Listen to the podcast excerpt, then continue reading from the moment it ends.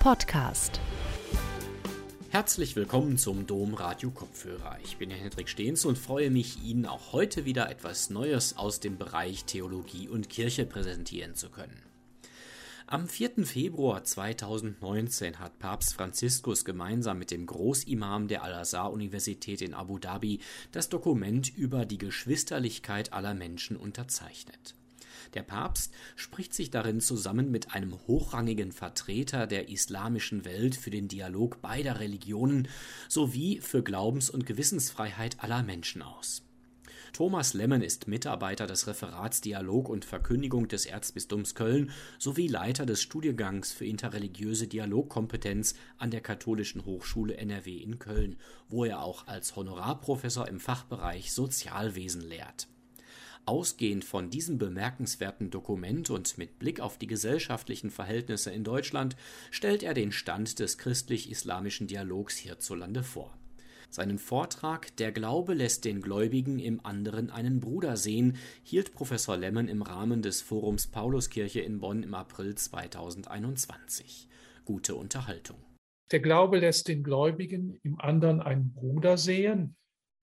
Diese Worte, der Titel des heutigen Vortrags, finden sich in der gemeinsamen Erklärung zur Geschwisterlichkeit aller Menschen die Papst Franziskus am 4. Februar 2019 gemeinsam mit dem Großscheich der Al-Azhar-Universität in Abu Dhabi unterzeichnet hat. Das ist, denke ich, ein sehr wichtiges Dokument des christlich-islamischen Dialogs der jüngeren Zeit geworden. Der Papst bezieht sich ja auch in seiner jüngsten Enzyklika Fratelli Tutti ausdrücklich auf diese Erklärung und zitiert gleich fünfmal daraus. Und es ist in der Tat das erste Mal gewesen, dass ähm, eine solche gemeinsame Erklärung von hochrangigen Vertretern beider Religionen auf den Weg gebracht worden sind. Es gab bisher eine Reihe, vorher eine Reihe von Erklärungen, die von entweder katholischer Seite oder von muslimischer Seite äh, ausgegangen sind. Aber das ist eine Erklärung, die die Repräsentanten beider Religionen gemeinsam unterzeichnet haben und die tatsächlich von dem Bemühen beider getragen ist, den Verständigung und den, die Verständigung und den Dialog zu, zwischen, zueinander zu fördern. Und entscheidend ist, das ist ja auch der Titel des Vortrages, die Überzeugung, im anderen den Bruder oder die Schwester zu sehen. Kurz nochmal ähm, zur Begrifflichkeit. Ähm, ich habe hier auch geschrieben, gemeinsame Erklärung zur Geschwisterlichkeit aller Menschen. Ich glaube, dass das tatsächlich die bessere die angemessenere Bezeichnung des Ganzen ist. Also in der deutschen Übersetzung des Dokuments ist halt immer von äh, Brüderlichkeit äh, die Rede. Und äh, wenn man sich aber auf die Originaltexte, auch auf das, auf das bei der Enzyklika Fratelli Tutti, ähm, die ja Franziskus Bezug nimmt, äh, schaut, dann ist es angemessener tatsächlich nicht nur von Brüdern zu sprechen, sondern von, Geschwest, von Geschwistern, um damit eben auch ganz bewusst die Schwestern ähm, mit einzubeziehen in diesen Dialog. Ähm, die Voraussetzung dieses Dokuments ist eben die Überzeugung, dass alle Menschen gleich welcher Religion von Gott mit derselben menschlichen Würde ausgestattet sind und sie deshalb als Brüder und Schwestern einander wahrnehmen müssen. Und das bringt dieses Dokument zum Ausdruck und es bringt auch die Überzeugung zum Ausdruck, dass Bekenntnisgedanken, Handlungs-, Religionsfreiheit Dinge sind, die eben zu dieser menschlichen Würde dazugehören. Das ist, denke ich, auch etwas Besonderes dieses Dokuments, das von beiden, von beiden, von Seiten beider Religionsvertreter der außerordentlich hohe Wert der Religionsfreiheit, noch einmal der Bekenntnisfreiheit, noch einmal betont worden ist. Und dass eben damit auch ähm, der Dialog der Weg ist, auf dem die Vertreter beider Religionen gehen sollen, den Dialog miteinander zu führen. Dieses Dokument hat nochmal die Bedeutung des christlich-islamischen Dialogs betont und es ist von diesem Dokument auch eine große Signalwirkung ausgegangen, eben dadurch, dass es von zwei so hochrangigen Vertretern beider Religionen unterzeichnet worden ist. Ich würde jetzt gerne im folgenden Verlauf meines Vortrags mit Ihnen ein bisschen auf einerseits die Geschichte des christlich-islamischen Dialogs schauen, zumindest der letzten 50 Jahre, und dann auch zu den aktuellen Herausforderungen dieses christlich-islamischen Dialogs äh, zu sprechen kommen. Für die katholische Kirche war das Zweite Vatikanische Konzil der herausragende Moment, das eigene Selbstverständnis der Kirche in der Moderne nochmal zu klären, ein Neuaufbruch für die Kirche durch das Zweite Vatikanum, der auch die Sichtweise auf andere Konfessionen und auf andere Religionen nachhaltig verändert hat. Man kann sagen, dass tatsächlich durch das Zweite Vatikanische Konzil bis auf den heutigen Tag grundlegende Impulse für den Dialog der Religionen und insbesondere für den christlich-islamischen Dialog ausgegangen sind. Das Thema andere Religionen kommt natürlich im Konzil nur an wenigen Stellen vor, weil die Hauptaufgabe des Konzils war es ja darin, die Rolle der katholischen Kirche im 20. Jahrhundert neu zu bestimmen, eine Neupositionierung der Kirche in der Moderne vorzunehmen. Und deswegen kommt das Thema andere Konfessionen, andere Religionen nur an einigen Schnittpunkten im Lauf im Konzil vor. An prominenter Stelle allerdings in der dogmatischen Konstitution über die Kirche, Lumen Gentium. Das ist ein Schlüsseldokument des Zweiten Vatikanums. Dieses Schlüsseldokument versucht nämlich das Selbstverständnis der Kirche in der Moderne zum Ausdruck zu bringen. Und in diesem Dokument finden wir an einer Stelle in der Nummer 8 eine, eine bezeichnende Formulierung, dass sich die Kirche Jesu Christi, wie Jesus Christus sie gewollt hat, dass sie sich in der katholischen Kirche verwirklicht und so weiter. Und dann die entscheidende Stelle, das schließt nicht aus, dass außerhalb ihres Gefüges vielfältige Elemente der Heiligung und der Wahrheit zu finden sind. In diesen Worten findet man etwas sehr Wichtiges, nämlich eine Formulierung, die katholischerseits bis zu diesem Tag in dieser Form nicht getroffen worden wäre, nämlich dass es außerhalb der Kirche, außerhalb der katholischen Kirche Heils- und Wahrheitsmöglichkeiten gibt. Das, was bis dato galt, extra ecclesia nulla salus, außerhalb der Kirche kein Heil, wurde dahingehend umformuliert, dass Lumen Gentium sagt, dass außerhalb der katholischen Kirche Heiligkeit und Wahrheit zu finden sind und damit auch andere Konfessionen, andere Religionen Anteil an dieser Heiligkeit und dieser Wahrheit haben. Das geschieht natürlich alles in einer theologischen Hinordnung auf Christus und die Kirche, die nach wie vor im Mittelpunkt stehen, das ist ganz klar. Aber andere Religionen kommen nun erstmalig in positiven Worten, in positiver Würdigung vor. Das ist dann in den folgenden Artikeln von Lumen Gentium mit Blick auf das Judentum die Rolle, äh, die Rede ausdrücklich in Lumen Gentium Nummer 60. Und dann, was uns hier ähm, besonders interessiert, ist aber der dritte Absatz hier, der Heilswille Gottes umfasst aber auch die, welche den Schöpfer anerkennen, unter ihnen besonders die Muslimen, die sich zum Glauben Abrahams bekennen und mit uns den einen Gott anbeten, den Barmherzigen, der die Menschen am jüngsten Tag richten wird. Das ist eine theologisch ganz entscheidende Aussage, weil sie unmissverständlich feststellt, dass Juden, Christen und Muslime auf den einen Gott hin ausgerichtet sind dass es nicht unterschiedliche Götter sind, die in den drei Religionen angebetet werden, sondern dass es der eine Gott ist, die mit uns den einen Gott anbeten. Das ist eine ganz entscheidende theologische Aussage, die damit in Lumen Gentium getroffen wird. Und das ist im Grunde die Grundlage, auf der auch der christlich-islamische Dialog basiert. Die Überzeugung davon, dass wir alle zu dem einen und gleichen Gott hin unterwegs sind. Es gibt dann noch einen anderen Text des Zweiten Vatikanums, der ausdrücklich vom Islam handelt und von den Muslimen handelt. Erstmal, der ausdrücklich von anderen Religionen handelt. Lumen Gentium war gleichsam die Grundlage, um systematisch erstmal das Verhältnis zu anderen Religionen zu bestimmen.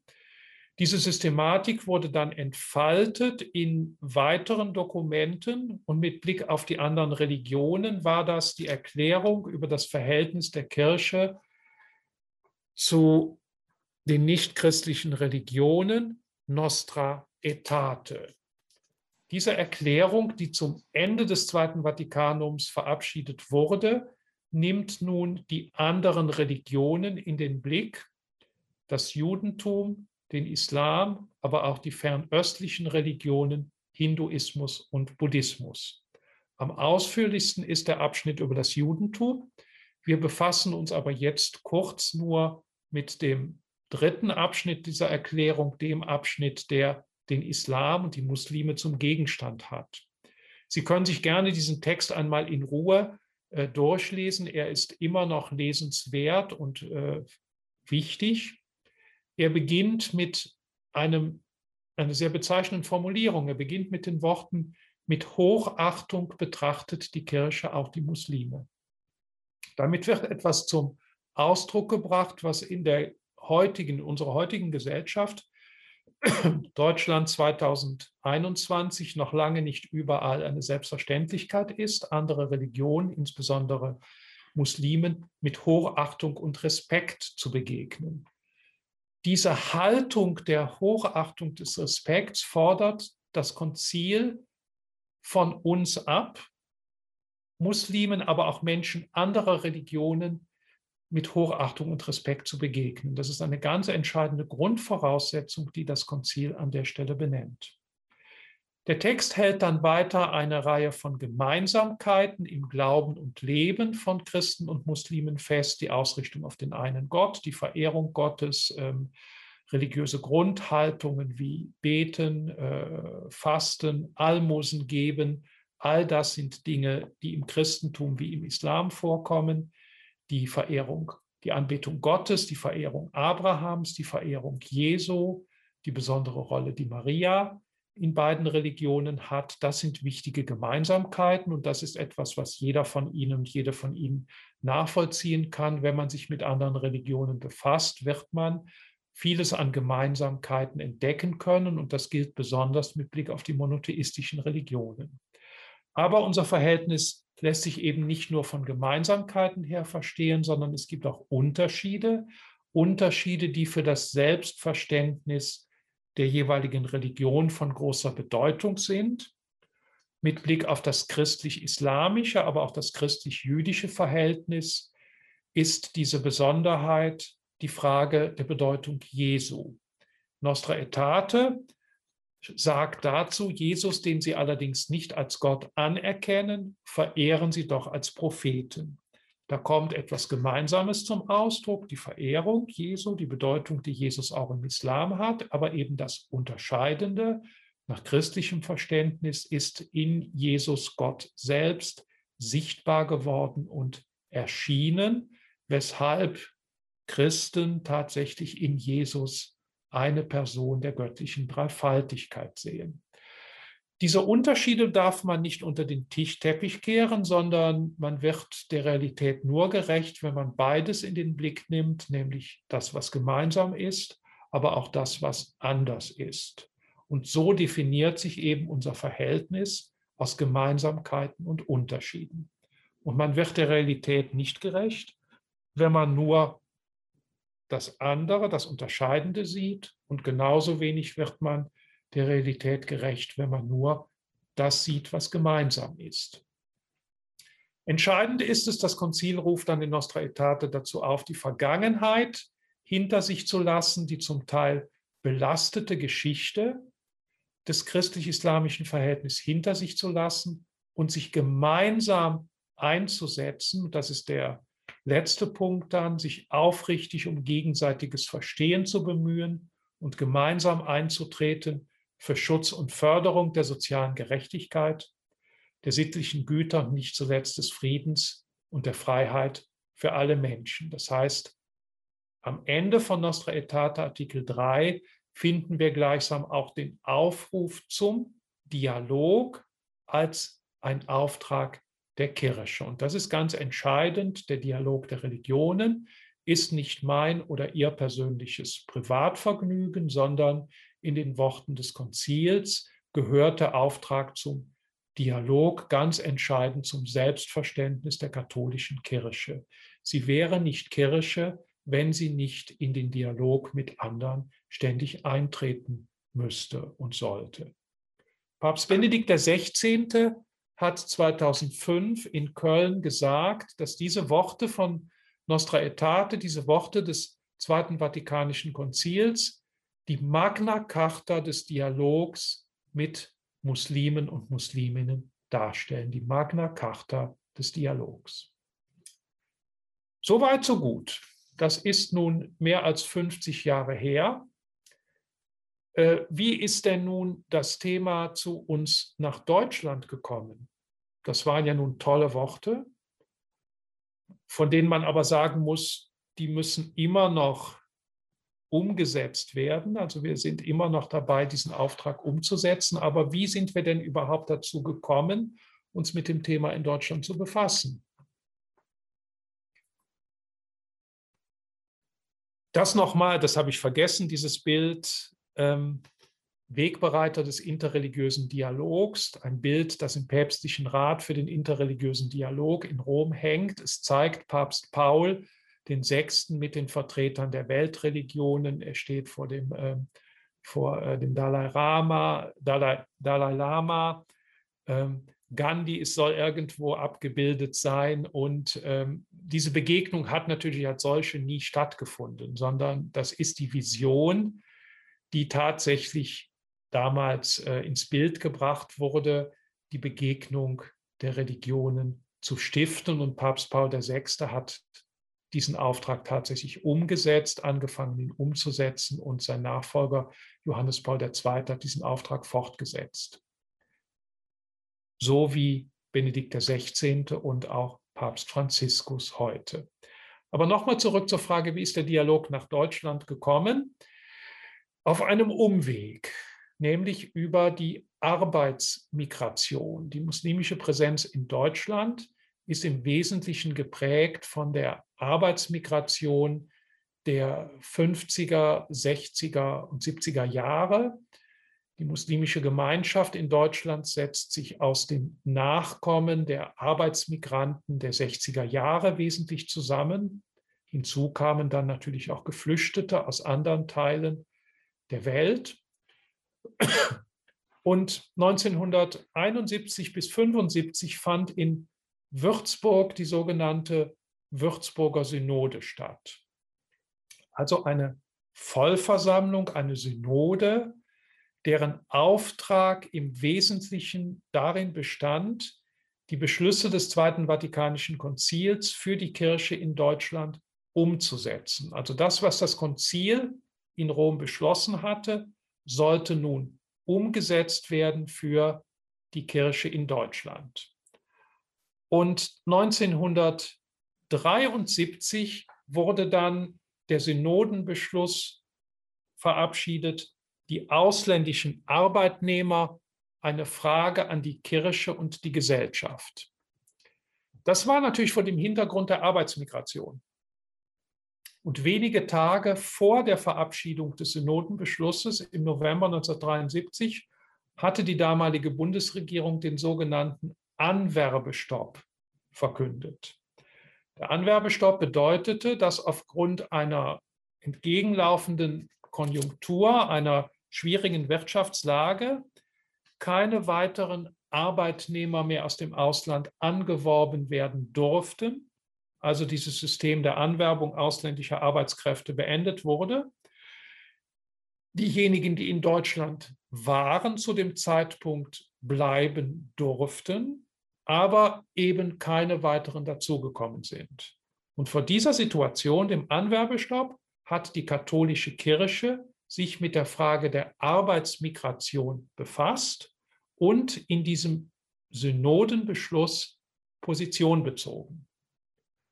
Und dieses Dokument greift im Grunde die bisweilen prekären Lebensverhältnisse der, Arbeit, der ausländischen Arbeitnehmer und Arbeitnehmerinnen auf. Und in dieser Situation definiert die katholische Kirche sich selbst als Anwalt und Verteidiger der Rechte ausländischer Arbeitnehmer und Arbeitnehmerinnen. Dabei hatte man natürlich die große Zahl der, aus, der sogenannten Gastarbeiter aus katholischen Ländern im Blick, aus Spanien, Portugal, Italien, die bis heute durch, auch durch ihre äh, Missionen äh, vertreten sind. Aber ganz entscheidend ist, dass das Synodenpapier sagt, diese Aufgabe der Kirche betrifft nicht nur Katholiken und Christen, sondern diese Diakonie der Kirche umfasst alle Fremden und Bedrängten ohne Ausnahme und Unterschied von Herkunft und Religion. Das heißt, die katholische Kirche hat sich damals als Anwalt und Verteidiger der Rechte der Arbeitsmigranten verstanden und klar gesagt, dass diese Rolle nicht nur für Christen und Christinnen gilt, sondern unabhängig von der Religionszugehörigkeit für alle Menschen, die nach Deutschland damals als Arbeitsmigranten zugewandert war, gilt. Und in diesem Zuge kamen natürlich dann auch die muslimischen Arbeitsmigranten in den Blick. Für sie galten die Angebote der Kirche in gleicher Weise wie für alle anderen. Und an einer Stelle heißt es dann ausdrücklich im Synodenpapier, eine andere Aufgabe entsteht durch den Zustrom von Gläubigen des Islam und ostasiatischer Religionen. Hier bedarf es der Offenheit und Sensibilität für eine ganz anders geprägte Mentalität. Wo katholische Stellen angegangen werden, sollten sie diesen Gruppen Hilfe gewähren und falls möglich auch Räume für den Gottesdienst und Veranstaltungen außerhalb des Gottesdienstes überlassen. Diese Aussage hatte schon einige Jahre äh, vor dem Synodenbeschluss eine bemerkenswerte Umsetzung gefunden, als nämlich 1965 der Kölner Dom äh, Muslimen für das Gebet zum Ende des Fastenmonats Ramadan ähm, überlassen wurde. Es gab damals eine, eine, Anfrage an das Domkapitel und einer der damaligen Weihbischöfe hat dann sich dafür eingesetzt, äh, dieser Bitte zu entsprechen. Und damals haben dann mehrere hundert Muslime ihr Festtagsgebet in einem Seitenschiff des Kölner Doms gehalten. Dieses Bild ist aus der Kirchenzeitung des Erzbistums Köln, also einer unverdächtigen, glaubwürdigen Quelle. Es hatte im Vorjahr 1964 schon mal ein solches Gebet gegeben, allerdings im kleineren Rahmen. Da hat dann eine Gruppe von Muslimen ähm, ungefragt sich im Dom niedergelassen und gebetet. Aber man hat dann 1965 den offiziellen Weg beschritten und nachgefragt. Und tatsächlich ist dieser Bitte dann auch stattgegeben worden. Das muss man natürlich heute, wäre, denke ich, so etwas unvorstellbar, aber auch nicht nötig. Heute gibt es in Köln 60 Moscheen und Orte, an denen das Gebet stattfinden kann.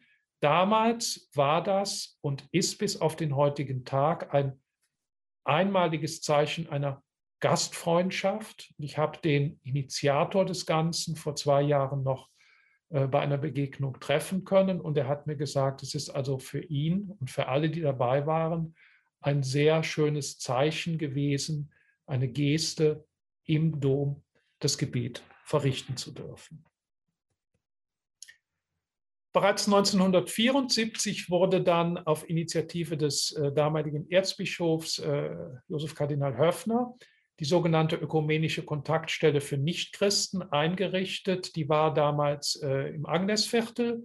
Das war also sozusagen die Kontaktstelle des Erzbistums Köln für Nichtchristen, für Muslime insbesondere, die damals den äh, weißen Vätern übertragen wurden, die aufgrund ihrer Erfahrungen in Nordafrika halt das entsprechende Wissen mitgebracht haben. Es ist so schön zu sehen, da in diesem Schaufenster dieses handgemalte Plakat mit den äh, Infos in Deutsch, Türkisch und arabischer Sprache. Und damit wurde bereits sehr früh für das Erzbistum Köln eine offizielle Stelle für zur Pflege des interreligiösen, besonders des christlich-islamischen Dialogs geschaffen. Diese Stelle hat dann bald auch im Kölner Norden in Chorweiler eine Außenstelle bekommen. Da sind dann äh, ist Bildungsarbeit besonders für Frauen und Kinder organisiert worden. Diese Einrichtung ist heute in einer eigenen Trägerschaft und aus dieser ÖKNI ist mittlerweile das Referat Dialog und Verkündigung geworden, das jetzt seinen Sitz im Generalvikariat hat. Ja, ein Wegbereiter des christlich-islamischen Dialogs im wahrsten Sinne des Wortes äh, war auch Papst Johannes Paul II., denn er leitete, kann man sagen, bewusst oder unbewusst einen Perspektivwechsel ein. Als er 1980 zum ersten Mal nach Deutschland kam, hat er in Mainz sich mit den katholischen Auslandsgemeinden getroffen, also den Katholiken aus den Anwerbeländern und hat da in seiner Rede dann aber ausdrücklich auch ähm, die Muslime angesprochen und hat den Islam in den Blick genommen. Aber nicht alle Gäste in diesem Land sind, Christ, sind Christen. Eine besonders große Gruppe bekennt sich zum Glauben des Islam. Auch euch gilt mein herzlicher Segensgruß. Wenn ihr mit aufrichtigem Herzen euren Gottesglauben aus eurer Heimat hierher in ein fremdes Land getragen habt und hier zu Gott als eurem Schöpfer und Herrn betet, dann gehört auch ihr zu der großen Pilgerschar von Menschen, die seit Abraham immer wieder aufgebrochen sind, um den wahren Gott zu suchen und zu finden. In diesen Worten deutet sich ein wichtiger Perspektivwechsel an, der sich in den folgenden Jahren verzogen hat, nämlich die Muslime nicht mehr nur als Arbeitnehmer zu sehen, sondern vielmehr auch in ihnen gläubige Menschen zu sehen. Das heißt, von einer arbeitsmarktpolitischen Situation nun ganz bewusst auf eine interreligiöse zu schauen, von der Rolle des Anwalts und des Verteidigers der Rechte, die die Kirche angenommen hat, in eine andere Position zu kommen, nämlich in den Muslimen nicht nur die Arbeitnehmer, sondern gläubige Menschen zu sehen. Und es gab dann, man kann sagen, die gesellschaftspolitische Positionierung der Kirche in Deutschland erweiterte sich in diesen Jahren um eine theologische Verhältnisbestimmung. Und in den Dokumenten, die seither veröffentlicht worden sind, insbesondere in den Dokumenten der Deutschen Bischofskonferenz, hat sich ein Perspektivwechsel vollzogen. Es geht nicht mehr nur um gesellschaftliche, sondern eben auch um theologische Fragen und um interreligiöse Fragen. Und das hat auch zur Folge, dass damit auch die Kirche selbst vor die Herausforderung gestellt wurde, sich für Muslime und ihre Belange zu öffnen. Und so heißt es in der Arbeitshilfe der deutschen Bischöfe, Muslime in Deutschland von 1982, Darum können sich kirchliche Einrichtungen des Erziehungs- und Bildungswesens gegenüber den muslimischen Mitbürgern und ihren Kindern nicht grundsätzlich verschließen, vor allem dann nicht, wenn die muslimischen Eltern die Aufnahme ihrer Kinder in eine kirchliche Einrichtung ausdrücklich wünschen und dabei über die Inhalte und Ziele der Erziehungsarbeit eingehend unterrichtet worden sind. Also perspektivisch ging es ab diesen Jahren stärker um die Wahrnehmung von Muslimen, auch in ihren religiösen Positionen und Perspektiven und in ihrer Religionsausübung.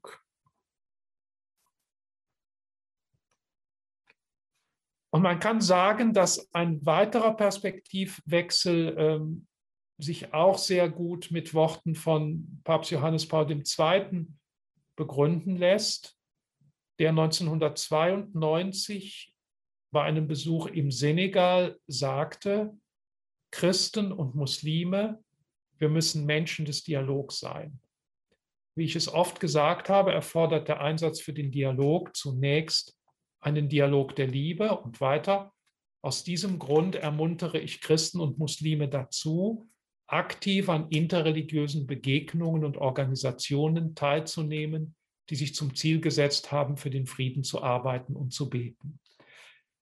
In diesen Worten kommt ein weiterer Perspektivwechsel äh, zur Sprache, nicht mehr nur sich als gläubige Menschen gegenseitig wahrzunehmen, sondern tatsächlich sich als Partner und Partnerinnen zu verstehen, die gemeinsam den interreligiösen Dialog tragen. Also der Dialog ist nicht etwas, was die einen für die anderen machen, die Christen für die Muslime oder die Muslime für die Christen, sondern ist, es ist etwas, was gemeinsam getragen werden muss. Eine gemeinsame Aufgabe von Christen, Christinnen, Muslimen und Musliminnen.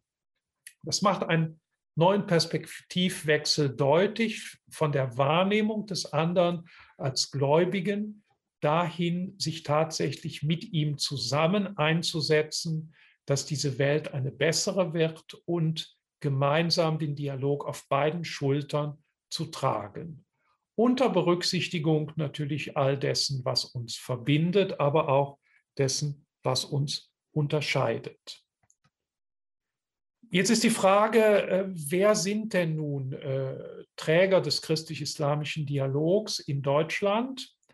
Aktuell, heute kann man sagen, dass es mittlerweile auf, in allen Bistümern, in allen Landeskirchen Beauftragte gibt für den christlich-islamischen Dialog, dass der Dialog ein Thema bei Kirchen- und Katholikentagen ist und dass es mittlerweile auch von muslimischer Seite eine ganze Reihe von Initiativen gibt. Nennen möchte ich nur den Tag der offenen Moschee seit 1997, also die Einladung am 3. Oktober, äh, Moscheen zu besuchen, an diesem Tag der offenen Moschee teilzunehmen. Dass es eine Vielzahl von Einladungen leider nicht dieses Jahr und auch nicht letztes Jahr zum Fastenbrechen im Fastenmonat Ramadan gibt dass viele Moscheegemeinden äh, ihre Türen nicht nur am 3. Oktober für Besucher und Besucherinnen offen haben und dass es mittlerweile auch islamischerseits auch Beauftragte und äh, Zuständige für christlich-islamischen Dialog gibt. Es gibt darüber hinaus viele gemeinsame Initiativen, das heißt christlich-islamische Gesprächskreise und Vereine, wir haben das einmal versucht, für ganz Deutschland zu erfassen und sind dabei auf 200, ungefähr 200 Basisgruppen im Bundesgebiet gekommen. Meistens sind das lockere Gesprächskreise. Es gibt so einen Kreis zum Beispiel in, im Bonner Norden, Christ, Muslime und Christen im Bonner Norden heißt der. Dann gibt es meines Wissens auch in Bad Godesbergen einen Kreis. Das sind also so Initiativgruppen, die gemeinsam getragen werden, um diesem Anliegen des Dialogs gemeinsam entsprechen zu können. Kirchlicherseits, wie gesagt, das Referat Dialog und Verkündigung des Erzbistums Köln und auch die evangelische Kirche hat eine entsprechende äh, Dialogstelle. Eine der Basisgruppen, die ich kurz noch nennen möchte, ist die Christlich-Islamische Gesellschaft. Sie ist 1900 82 gegründet worden. Hier sind einige der Gründungsväter damals. Sie hat ihren Sitz in Köln, ähm, ist ein überregional tätiger Verein, dem 235 äh, Menschen angehören, also eine persönliche Mitgliedschaft. Der Vorstand ist paritätisch zusammengesetzt aus äh, zwölf Personen, sechs Christen, Christinnen, sechs Muslime, Musliminnen. Die Vorsitzende ist derzeit Dunja Elemendler. Sie lebt in Bonn. Und dieser Verein hat eine Reihe von, deren Geschäft, dessen Geschäftsführer ich bin, eine Reihe von Projekten auf den Weg gebracht. Zum Beispiel gibt es derzeit ein Projekt muslimische Notfallbegleitung in Nordrhein-Westfalen. Dann der interreligiöse Kalender des, Nord des Landes Nordrhein-Westfalen wird von dem Verein realisiert und einiges mehr. Nun ähm, würde ich gerne im letzten Schritt auf Herausforderungen des christlich-islamischen Dialogs äh, zu sprechen kommen, weil das, was wir bisher gehört haben, hört sich ja so wie so eine Erfolgsgeschichte an. Und da muss man natürlich auch fragen, äh, ist das denn alles oder ist nicht auch äh, hin und wieder Sand ins Getriebe gekommen? Tatsächlich kommt immer wieder Sand ins Getriebe, dass der christlich-islamische Dialog ins Stocken kommt oder herausgefordert wird. Und oftmals ist es aber so, dass es Einflüsse von außen sind. Das heißt, Dinge, die von außen in die Gesellschaft kommen und dann Auswirkungen auf das Verhältnis zwischen Muslimen und Nichtmuslimen haben und dann eben auch ähm, den Dialog als solchen in Frage stellen. Ein solches Ereignis war der 11. September 2001, der Anschlag auf das World Trade Center, auf die Twin Towers, der ja gleichsam eine, äh, den Islam äh, und in, in den Fokus der Aufmerksamkeit geführt hat und dazu geführt hat, dass sehr schnell äh, in weiten Teilen der nicht-muslimischen Gesellschaft der General, ein Generalverdacht gegen, auf, auf, gegen Muslime, gläubige Muslime und Musliminnen gerichtet wurde weil sehr schnell eine Generalisierung von Islam gleich Extremismus gleich Terrorismus äh, vorgenommen wurde. Nun, das liegt 20 Jahre zurück, aber die Auswirkungen halten an. Wenn man sich nämlich Befragungen beispielsweise des Religionsmonitors ansieht, wie denn nun der Islam von Nichtmuslimen in Deutschland wahrgenommen wird, so kann man latent eine, eine feststellen, dass für viele äh, der Islam als tatsächlich mehr als ein Problem, denn als eine, eine, eine, eine Lösung wahrgenommen wird und durch Ereignisse aus dem Ausland, ähm, Terroranschläge, der sogenannte Islamische Staat und andere Dinge tatsächlich ähm, eine, eine eine Atmosphäre geschaffen wird, in der der Islam als eine sehr bedrohliche Religion wahrgenommen wird. Das hat oftmals weniger mit konkreten Erfahrungen zu tun, als vielmehr mit, von, mit Bildern, die über die Medien zu uns kommen. Und wenn man sich diese Untersuchungen anschaut, dann kann man auch feststellen, dass das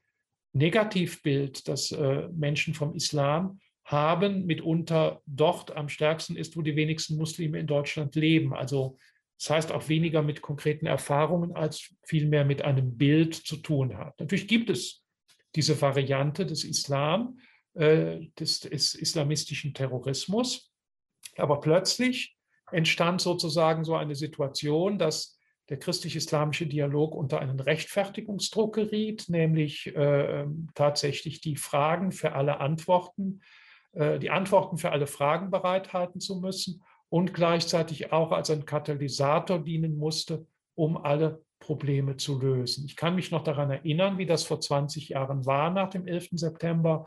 Man konnte sich im Grunde vor Anfragen nicht mehr retten und alle erwarteten die Antwort auf die Frage, auf die große Frage, wie soll es denn nun weitergehen? Die deutschen Bischöfe haben schon wenige Wochen nach den Terroranschlägen unmissverständlich gesagt, wir denken an die vielen Muslime, die in unserem Land leben. Allgemeine Verdächtigungen und Schuldzuweisungen treffen sie zu Unrecht. In zahlreichen Begegnungen zwischen uns Christen und muslimischen Mitbürgerinnen und Mitbürgern sind Verständnis und Vertrauen gewachsen. Der Dialog mit, mit ihnen muss weitergeführt und vertieft werden. Dabei haben wir keine Ängste vor Berührung, aber auch nicht vor Unterscheidung. Das Bild, was Sie neben ansehen, Edmund Clark, War of Terror, ist einer, aus einer Sonderausstellung des Imperial War Museum in London. Eigentlich war es ja der War on Terror und diese Ausstellung dokumentiert aber, in welcher Weise die Sicherheitsmaßnahmen dieser Zeit tatsächlich sich auf Muslime und zum großen zum Teil auch auf unschuldige Personen ausgewirkt haben. Das heißt also, in dieser Zeit war eine solche Fokussierung auf Sicherheitsfragen und eine Polarisierung, dass man die Befürchtung haben musste, dass also Muslime grundsätzlich da, wie auch die Bischöfe sagen, unter Generalverdacht gestellt werden. Eine weitere, ähm, eine weitere Herausforderung ähm, war dann die, dass ähm, der Islam in den Zusammenhang der aktuellen Integrationsdebatte gebracht wurde und gleichsam viele Defizite der gesellschaftlichen Integration äh, von Musliminnen und Muslimen gleichsam zu Indikatoren einer gelungenen oder misslungenen äh, Integration äh, instrumentalisiert wurden. Häufig ging es dann auch um Einzelfragen der Religionsausübung, die dann zu Indikatoren einer gelungenen Integration gemacht wurden. Das heißt also, dass ähm, im Grunde die Fokussierung des Islam als eines Phänomens einer Ausländerreligion vorherrschend war und eine Reduktion der Integration auf religiöse Identitäten stattgefunden hat. Der damalige Vorsitzende der Deutschen Bischofskonferenz, äh, Kardinal Karl Lehmann, sagte in diesem Zusammenhang, grundsätzlich muss man vor der etwas naiven, jedoch weit verbreiteten Vorstellung warnen, der interreligiöse Dialog sei eine Art Hilfsaggregat der Politik, das sich jederzeit zur Beruhigung internationaler und innergesellschaftlicher Konflikte anwerfen lasse. Die Begegnung zwischen den Religionen wird vielmehr nur dann auf lange Frist furchtbar und damit auch friedensförderlich sein, wenn sie die Mitte der Religionen und die der Religion insgesamt eigenen Grundfragen berührt.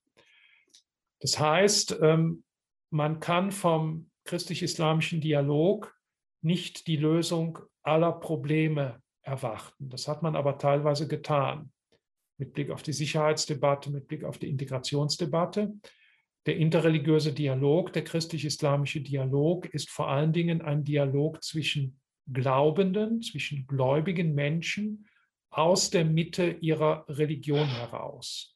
Und er kann natürlich ähm, er, er hat natürlich gesellschaftliche Auswirkungen. Das heißt also dort, wo Menschen unterschiedlicher Religion in einen konstruktiven Dialog treten, hat das Auswirkungen auf das gesellschaftliche Miteinander. Aber man kann nicht umge den umgekehrten Weg gehen, äh, jetzt macht mal Dialog, um euch zu integrieren. Das ist, wäre der falsche Weg. Ähm, zum Abschluss nochmal ähm, ein weiterer Schritt. Ähm, Papst Johannes, Papst Benedikt XVI. Äh, hat sich 2005 in Köln im Rahmen des, im Rahmen des Weltjugendtages mit Musliminnen und Muslimen getroffen und hat dann gesagt, Bezug nehmend auf Nostra Aetate, diese Worte des Zweiten Vatikanischen Konzils bleiben für uns die Magna Carta des Dialogs. Gemeinsam müssen wir Christen und Muslime uns den zahlreichen Herausforderungen stellen, die unsere Zeit uns aufgibt. Für Apathie und Untätigkeit ist kein Platz und noch weniger für Parteilichkeit und Sektentum. Wir dürfen der Angst und dem Pessimismus keinen Raum geben. Wir müssen vielmehr Optimismus und Hoffnung pflegen. Der interreligiöse und interkulturelle Dialog zwischen Christen und Muslimen darf nicht auf eine Saisonentscheidung reduziert werden. Tatsächlich ist eine vitale Notwendigkeit, von der zum großen Teil unsere Zukunft abhängt. Keine Saisonentscheidung, sondern etwas, was wichtig ist, um die Gesellschaft gemeinsam zu gestalten, den zahlreichen Herausforderungen sich stellen, die die Zeit sich ergibt.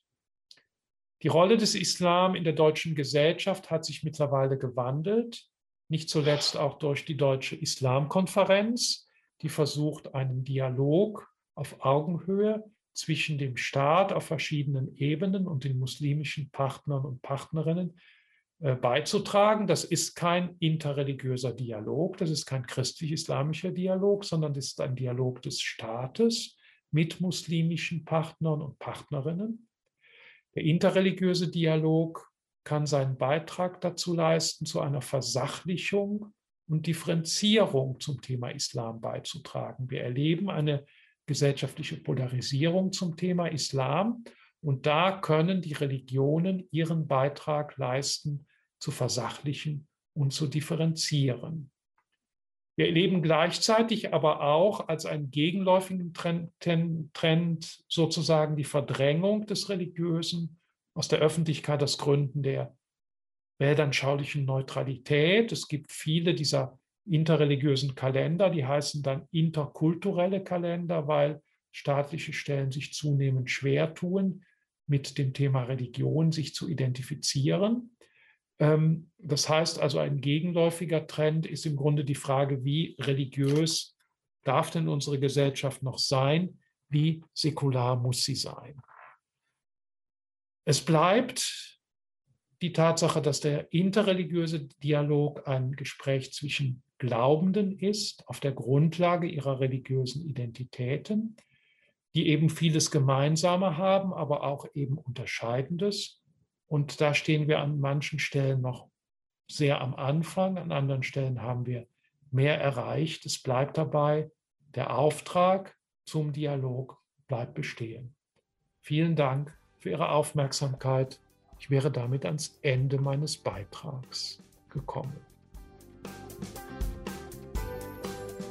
Domradio Kopfhörer. Weitere Informationen finden Sie auf domradio.de.